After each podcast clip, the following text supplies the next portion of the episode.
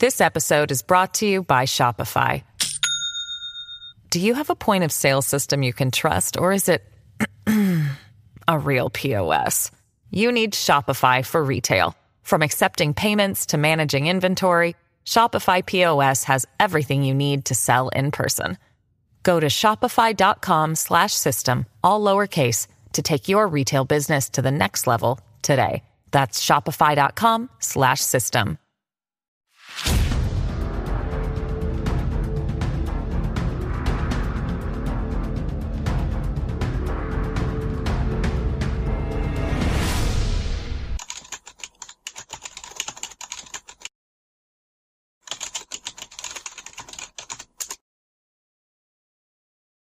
はい、皆さんこんにちは。話題の事件へようこそ。今回の考察は未解決事件、熊取町7人連続開始事件です。この事件は多くのリクエストをいただいておりましたが、ガイドライン遵守の観点から関係者の年齢は伏せておりますのでご理解ください。この事件は半径1.2キロ圏内でおよそ7日ごとに若者が連続して亡くなるという不気味な事件ですが、警察が事件性はないと判断したことで疑問の声が多く上がり、未だに真相は分かっていません。若者7人の死の原因は何だったのか、まずは事件概要からどうぞ。事件概要。1992年4月29日、大阪府熊取町の板金工 A さんが池に転落して死亡し、この事故をきっかけに熊取町で若者7人が相次いで死亡する事件が発生した。亡くなったのはいずれも町内に住む若者で、そのうち7人中5人は自ら命を絶ったとされたが、誰一人として遺書は残していなかった。また、自らの死とするには不審な点が多く残されていたことから事件性が疑われたが、結局事件性はないと判断され、事故や自らの死によるものとされている。当時マスコミがこの事件を取り上げ、熊取町は一時パニックのようになったとされるが、事件から28年経った今も真相については分かっていない。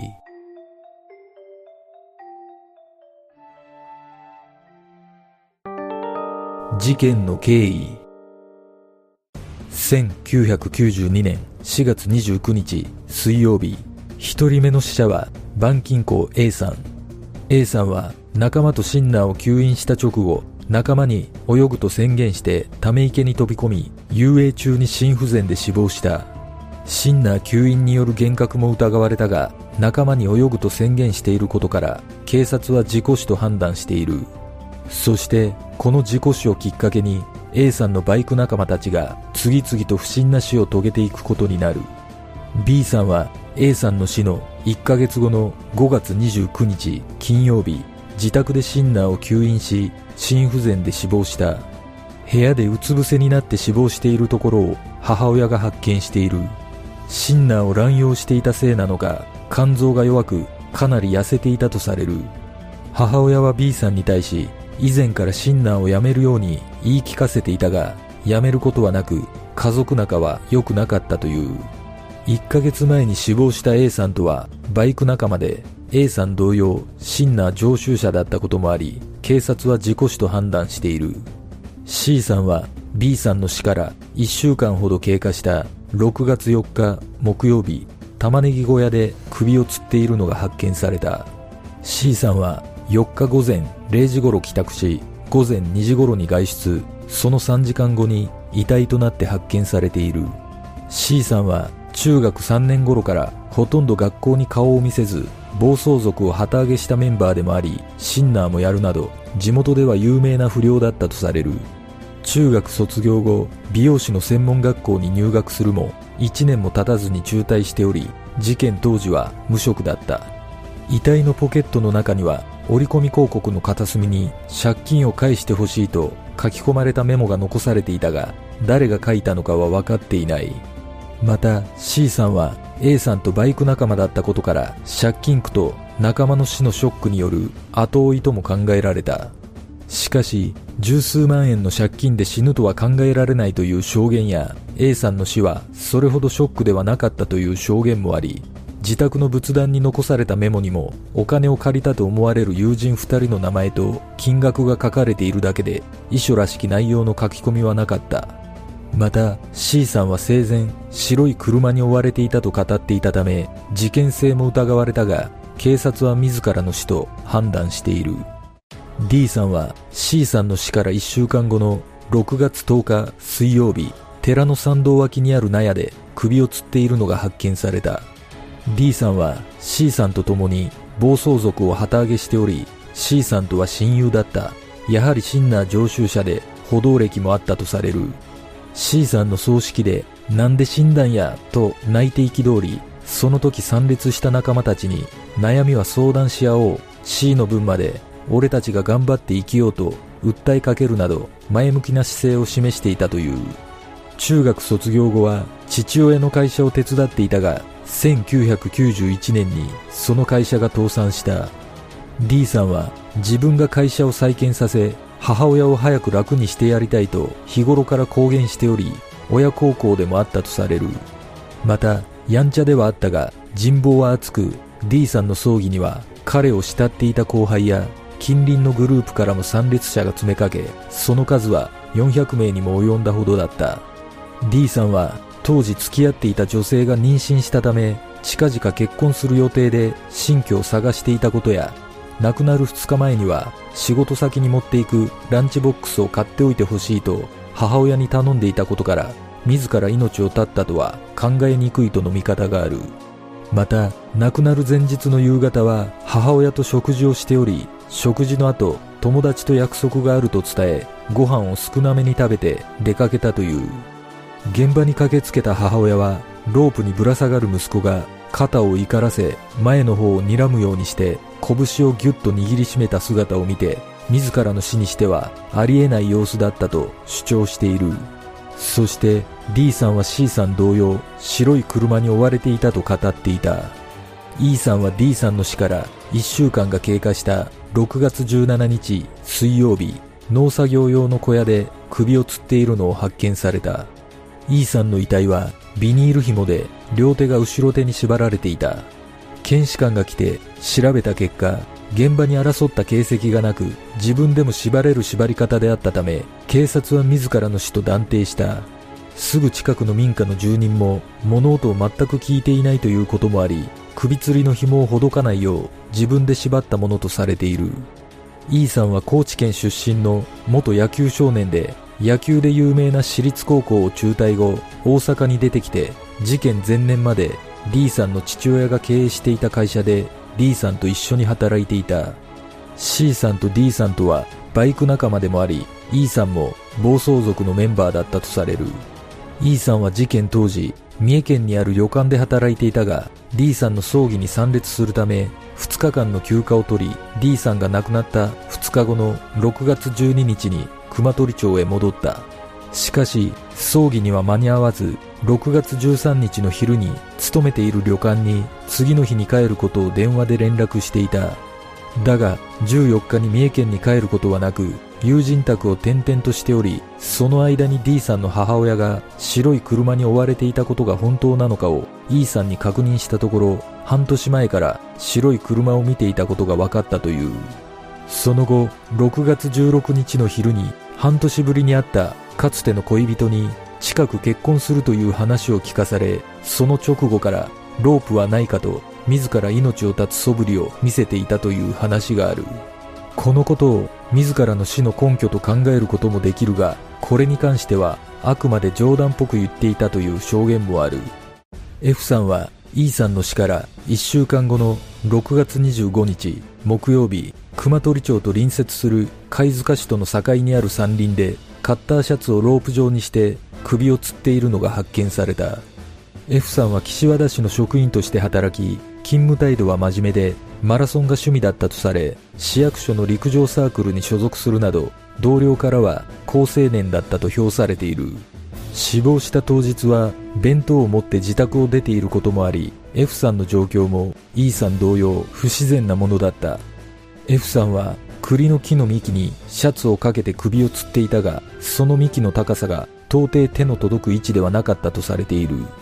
結局警察は F さんを自らの死と判断したが他殺の可能性を指摘する見方もある。ちなみに F さんは暴走族メンバーとの接点はなかった。I さんは F さんの死から1週間後の7月2日木曜日 I さんの下宿近くの町営グランド横の側溝で胸から血を流した状態で発見された。I さんが発見されたのは午後8時40分頃で左胸に致命傷となった刺し傷と首筋には4箇所の切り傷があり近くには凶器となった果物ナイフが落ちていた。発見時にはまだ息がありしきりに違う違うと訴えていたが搬送された病院で3日午前2時過ぎに出血多量で亡くなっている。警察は左胸の致命傷の他に首筋にためらい傷が残されていたことから自らの死と判断した。愛さんは鳥取県出身で事件のあった年の4月から熊取町の大学へ通い陸上に励んでいた。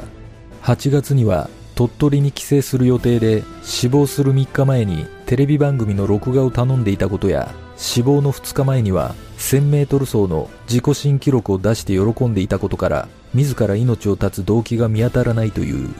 また愛さんが発見された日の夕方にはスーパーで買い物をしている姿を友人が目撃しているが普段通りだったと語っている。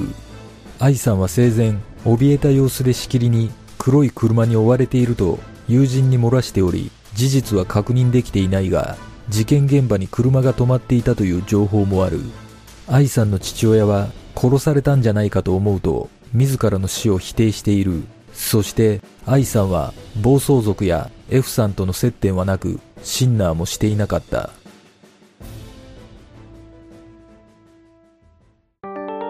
様々な説。この連続開始事件は最初に死亡した A さんと次に死亡した B さんについてはシンナー吸引による事故死と判断されており状況的にも死亡した原因に疑う余地はないとされている。しかし2件の事故死の後に起こった5件の自らの死に関しては不可解な点が多く残されているため現在も事件性を疑う見方がある。そして5人とも遺書らしきものを残していないことからも動機は謎とされている。さらに7人中6人が水曜日か木曜日に亡くなっていることもこの事件の不気味さが増す原因ともなっており様々な説が噂されている。それらをまとめると暴力団説死亡した7人の中に真な常習者や不良グループ仲間が多かったことから薬物取引などの関係で暴力団との付き合いがあり関係性が悪化したために殺害されたという説がある。しかし公務員の F さんと女子大生の I さんに関しては暴力団は愚か不良グループにすら無縁であり毎週一人ずつ殺害する必要性もないと考えられるため暴力団説には懐疑的な見方が多い。原発関連説。熊取町には原子炉研究所があり実はこの事件が発生した1992年は原発問題が注目されていた時期で熊取町の原子炉研究所においても存続と廃炉をめぐり問題が起こっていた。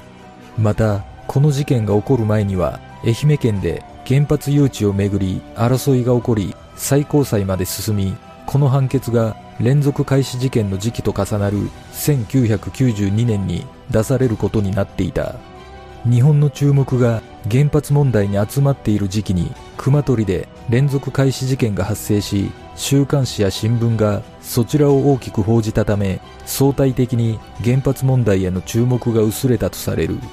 その流れが影響したかはわからないが結果として裁判は原発反対派の敗訴に終わり原発は稼働することとなっている。そして時を同じくして熊取の原子炉研究所でも存続が決まっている。このことから原発利権の闇がこの事件を引き起こしたのではないかとする見方がある。シンナーの影響説。シンナーを吸引することにより被害妄想にとらわれたり幻覚が見えたりするためこの影響によって自ら命を絶った可能性が指摘されている。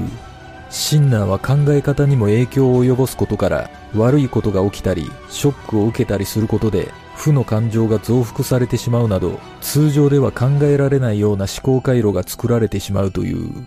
妄想の中で車に追いかけられ恐怖を感じたことでいつか殺されるかもしれない。それなら殺される前に死のうという考え方をしてしまうことや、友人の死などで受けたショックが引き金となり、もう生きている価値がないと考えてしまった可能性もある。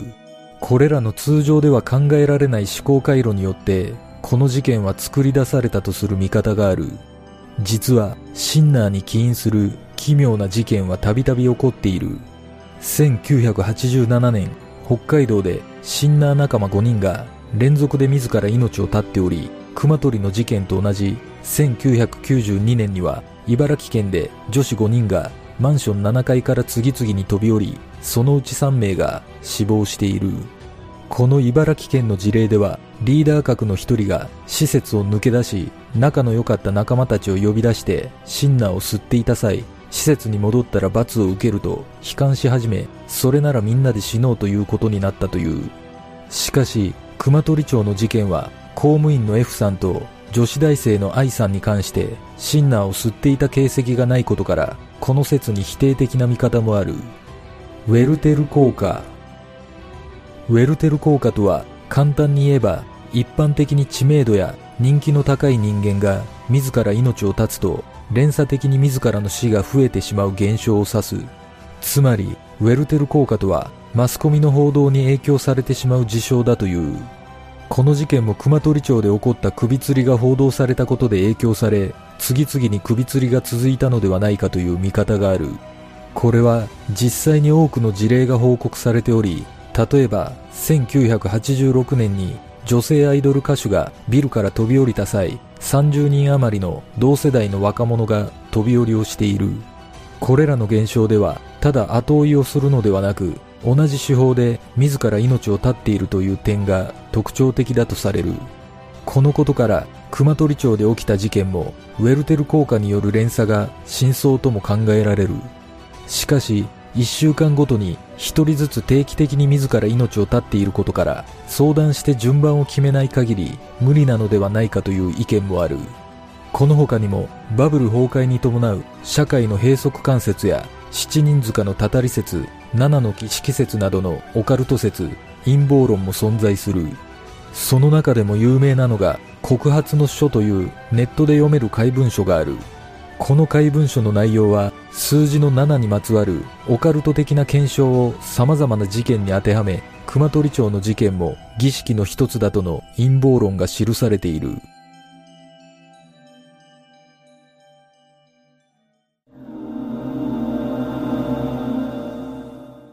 私が興味深い説は、ウェルテル効果についてです。内閣府の論文を見ると、報道の影響について分析した結果、1989年から2010年の統計では、報道後に自ら命を絶つ人の数が5.5%上昇することが明らかになっています。また、ウェルテル効果は人から受ける影響はもちろん、場所から受ける影響もあるということが分かっており、年齢や性別など共通点が多ければ多いほど、同じ方法で自ら命を絶ってしまう特徴があるとされています。この中でも特に10代、20代の若者は影響を受けやすいと言います。このことから考えると、やはり C さん、D さん、E さんの3人については、ウェルテル効果の可能性が高いのではないでしょうか。もしかしたら、公務員の F さんも一連の報道に影響され、ウェルテル効果によって熊取町の山中を死に場所に選んだのかもしれません。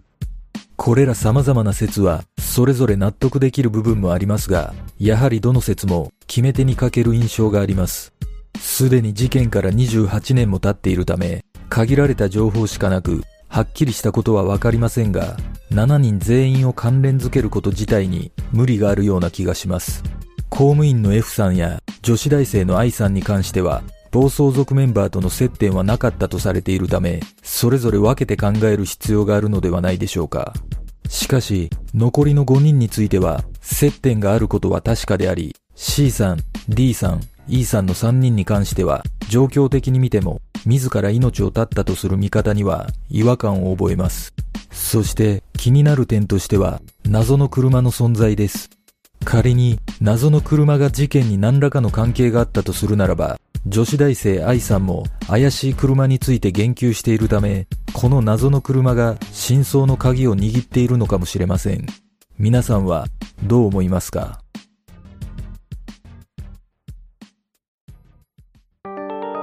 不可解な点。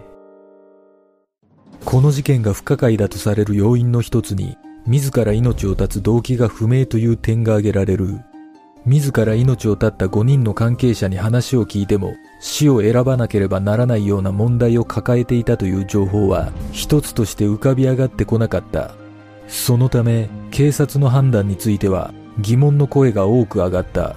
特に建設作業員の D さんについては自ら命を絶つはずがないという声が多く交際相手が妊娠しており結婚を控え新居も探している状態でその後の生活に対して前向きな様子だったと語られている。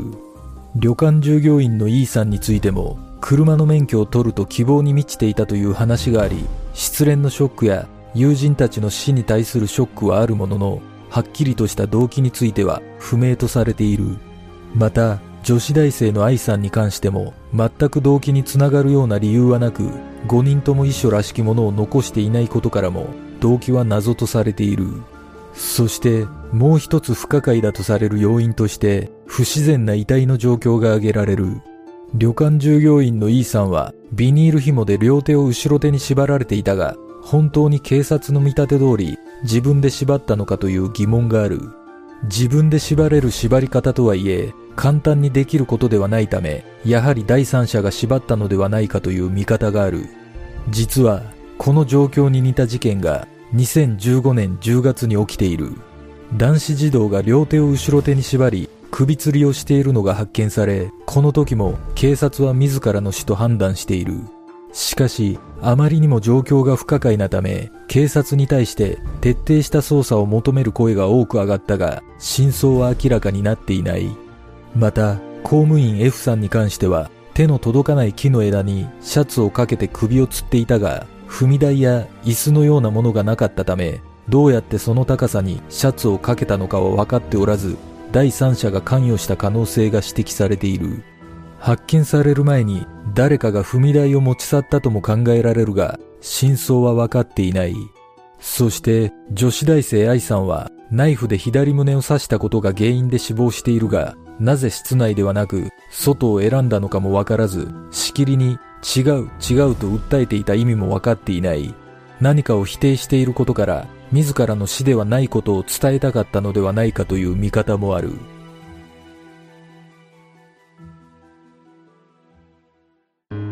事件の真相とは？この事件は大阪南部の小さな町で短期間のうちに若者が連続して死亡したことで地元新聞では自爆霊の呪いかと書かれたほど謎の多い事件だった。このような世間の印象と警察の判断との食い違いによってさらに多くの謎を生み、現在も様々な考察がされている。一方で、マスコミなどの印象操作によって不気味さが増しているだけだという見方もあるが、偶然として片付けるには確かに不可解な部分が多く、当時の捜査に対する疑問の声も上がっている。実は1970年代後半から1990年代前半にかけてシンナーをやる若者が最も多かったとされており、事件のあった年もシンナーで死亡する事故は多数あった。さらに現在もなお15歳から40歳未満までの死亡原因のトップは自らの死だという事実も存在する。事件からすでに28年もの年月が経っているため、真相にたどり着くことは難しいが、一連の不審死は本当に単なる偶然だったのだろうか、それとも真犯人が存在するのだろうか、果たしてこの事件の真相とは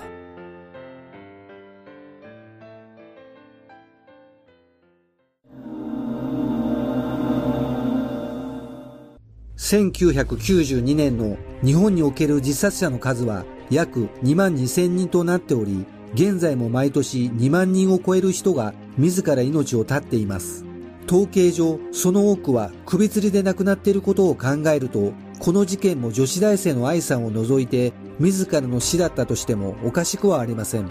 精神面などの詳細な情報がないので、それぞれの背景はわかりませんが、やはりこの事件は、シンナーの影響やウェートル効果による自らの死だったような気がします。確かに不可解な点はありますが、逆に自らの死でないとするには難しいと感じます。しかし、女子大生の愛さんに関しては、状況や方法なども異なっているため、自ら命を絶ったのではなく、殺害された可能性があるのではないでしょうか。これは想像にはなりますが、愛さんはストーカー被害や男女間のトラブルなどが原因で殺害されたような気がします。仮にそうだとすれば、黒い車に追われていると漏らしていたことも納得できます。そして違う違うと訴えていたことについては、もしかしたらその男が一方的な恨みを抱いていたため、そのことに関して否定する言葉だったのかもしれません。私の考えるこの事件の真相は、事故死と自らの死、そして自殺教唆、殺人事件が複雑に絡んだ事件だったような気がします。それぞれの事例を整理すると、まず連続死のきっかけとなった A さん、次に死亡した B さんに関しては、事故死で間違いないと思います。そして、公務員 F さんに関しては、岸和田市の職員だったこともあり、全く接点がないため、時期的なものと場所が関連性を疑わせただけで、警察の見立て通り、自らの死だったように感じます。手の届かない位置にシャツをかけていたことが不審がられていますが、山の中で首を吊るためには手の届かない場所を探したとしてもおかしくはありません。若い男性であれば3メートルくらいの木に自ら登ることも可能だったのではないでしょうか。そして残りの4人に関しては事件に巻き込まれた可能性があるような気がします。C さん、D さん、E さんは共に暴走族のメンバーだったことから何らかの共通するトラブルや秘密を抱えていたのではないでしょうか。彼らは暴走族をしていたため暴力団関係者と何らかの関わりがあった可能性が考えられます。事件当時 C さんと D さんは共に誰かに呼び出されたのか外出した後に死亡しており E さんが三重県に帰ることを取りやめたことも誰かと会わなければならない理由があったとも考えられます。これは私の想像ですがもしかしたら暴走族メンバーの誰かが暴力団関係者から覚醒剤やその他の薬物などを盗んだり何らかの秘密を知ってしまうなど命の危機に陥るようなトラブルを抱え追い込みをかけられていたのではないでしょうか。だとすれば、暴力団関係者に口止めや見せしめのために呼び出され、その場で自らの死に追い込まれた可能性もあります。D さんが肩を怒らせ、前を睨むように拳を握りしめた無念の姿や、E さんが両手を後ろ手に縛られた姿も強制的に追い込まれたとすれば納得できます。そして7人目の女子大生 I さんについては、もしかしたら年齢も近いため C さん、D さん、E さんのいずれかと何らかの接点があったのではないでしょうか。仮に接点があったとすれば、黒い車に追われているという証言も辻褄が合うため、同じように追い込みをかけられ、ナイフで脅された後に殺害されたような気がします。愛さんの違う違うという言葉は、私は関係していないと訴えていたとも考えられます。実は事件のあった1992年というのは、防体法が施行された年でもあったため、暴力団関係者にとって足がつくとまずい秘密を暴走族メンバーは知ってしまったのかもしれません。皆さんはどんな考察をするでしょうか？